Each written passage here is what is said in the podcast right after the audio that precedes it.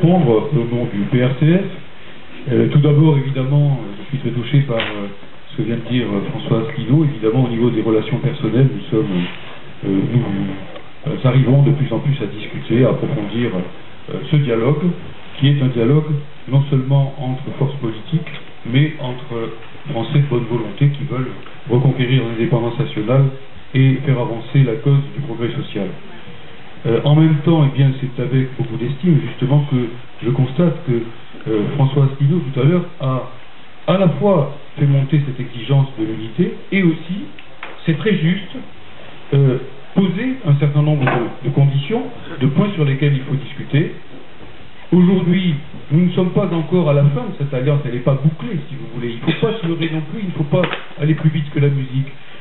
Nous sommes en train, ici, en public, de façon transparente, devant vous, de voir jusqu'où nous pouvons aller ensemble. Et ce qui est historique, ce n'est pas de dire aux gens que tout est cuit, que tout est fait, que tout est ficelé, c'est justement qu'ils voient par eux-mêmes où sont les points d'avancée, où sont les points de convergence, je veux dire, où sont les divergences. C'est la discussion, c'est le débat démocratique ensuite qui fait avancer les choses, et finalement c'est vous qui êtes arbitre et qui êtes juge de ce qui est possible et de ce qui ne l'est pas. Et je crois que ça c'est la bonne démarche, qui est effectivement celle de la démocratie participative, dont le terme euh, figurait déjà dans le programme du Conseil national de la résistance. Et de ce point de vue, justement, je veux dire un certain nombre de choses qui montrent effectivement que les nuances, elles existent bel et bien, qu'il va falloir effectivement les travailler, et pour autant ne pas les occulter, car ce serait une mauvaise méthode que de pousser les contradictions sous la table et de faire comme si elles n'existaient pas, car demain nous nous rendrions compte qu'en fait nous avons construit sur du sable. Il faut construire sur du roc, et le roc c'est la vérité. Hein. et donc, euh, un certain nombre de choses ici que je voudrais dire tout de même. La première, effectivement, il a été fait référence tout à l'heure à Yalta au partage du monde, auquel souvent le général de Gaulle faisait allusion par rapport à Staline et à Roosevelt. Et euh, je crois en même temps qu'il faut aussi avoir en tête ce que de Gaulle disait également en 1966 quand il allait à l'Union soviétique, à la barbe des Américains, en bravant les Américains, et peu après avoir mis l'OTAN à la porte de la France en 1965, ce que le Parti communiste français avait d'ailleurs chaleureusement approuvé. Il disait la Russie soviétique, les Français savent qu'elle a joué le rôle principal dans leur libération. Et il savait aussi dire une chose très importante qu'il faut avoir en tête.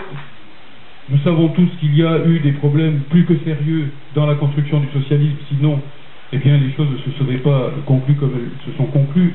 Mais en même temps, il était très important de voir que si le programme du CNR a pu être signé, c'est à l'issue de quelque chose qui a autant d'importance dans l'histoire que la bataille de Valmy ou que la bataille de Marathon par laquelle les Grecs, les Grecs de l'Antiquité, ont arrêté un autre empire qui était à l'époque l'empire perse, c'est la bataille de Stalingrad, dans laquelle, sans laquelle effectivement il n'y aurait pas eu le CNR.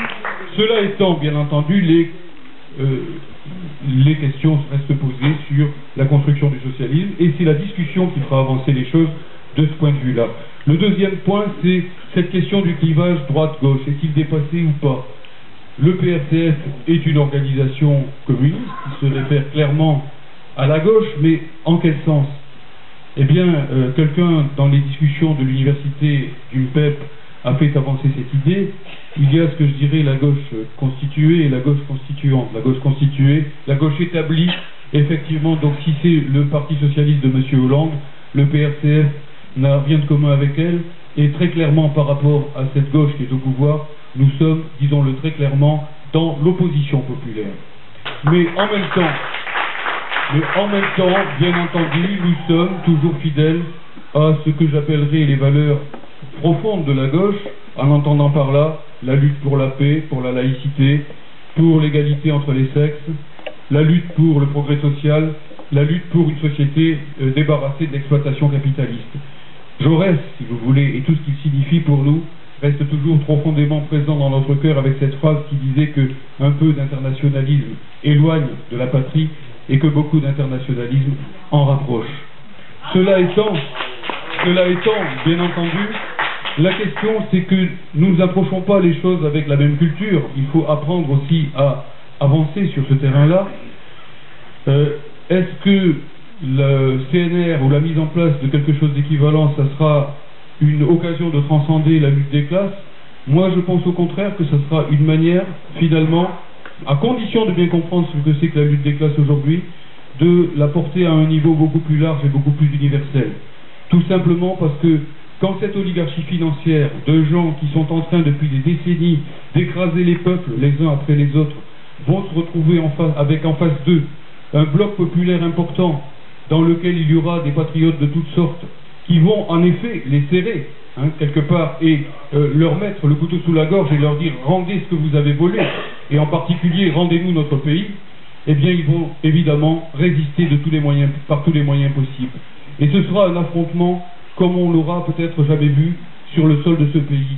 L'oligarchie, elle ne se laissera pas déposséder, il faudra la contraindre. Et de ce point de vue-là, nous aurons besoin demain encore de l'unité de tous les patriotes, quelles que soient les références idéologiques qui seront les leurs. Ce qui déterminera le côté duquel ils seront, ça ne sera pas la référence idéologique, ça sera tout simplement qu'ils seront du bon côté, du même côté que nous, du côté de la France, du côté du peuple, du côté de la mondialisation. Comme le disait Elsa Triolet, grande résistante s'il en fut, les barricades n'ont que deux côtés. Par ailleurs, je crois qu'il est important également d'insister, d'insister sur ce qui a été dit par plusieurs, sur ce contenu clairement anti-impérialiste, anti-fasciste, anti-raciste, dans la fidélité à ce qu'a été le CNR, de la construction qu'il est nécessaire de mettre en place dans ce pays pour qu'il n'y ait aucune confusion possible avec ce petit parti à la française qui est en train de se mettre en place sur des bases xénophobes qui ne sont que l'ombre portée de l'autophobie nationale de la classe dirigeante de ce pays. La xénophobie, c'est aussi une manière euh, d'exacerber la haine de soi qu'il y a à l'égard de la France dans ce pays de la part de la classe dirigeante. Et notamment ici, ça signifie un certain nombre de choses. Aucun compromis possible avec le racisme, aucun compromis possible avec la xénophobie, aucun compromis possible avec quelque stigmatisation, quelque stigmatisation que ce soit de nos compatriotes musulmans, comme c'est trop souvent le cas avec la confusion qui est faite entre l'intégrisme politique et, l'appartenance à une confession. François Asselineau l'a d'ailleurs très bien dit tout à l'heure également, et d'autres et aussi. Et notamment, ça veut dire également sur le plan social que l'indépendance nationale, ça doit être lié dans le cœur de notre peuple, dans les luttes sociales qu'il mène à l'heure actuelle, à l'abrogation des contre-réformes qui ont été mises en place depuis l'adoption du traité de Maastricht en 1992 et qui ont petit à petit contribué à détruire le contenu même de la sécurité sociale, des retraites par répartition, avec en particulier euh, l'annulation de la retraite à 60 ans telle qu'elle a été mise en place par le précédent gouvernement et qu'elle est en réalité confirmée par le gouvernement actuel. Abrogation donc des contre-réformes, pour nous c'est un point extrêmement important.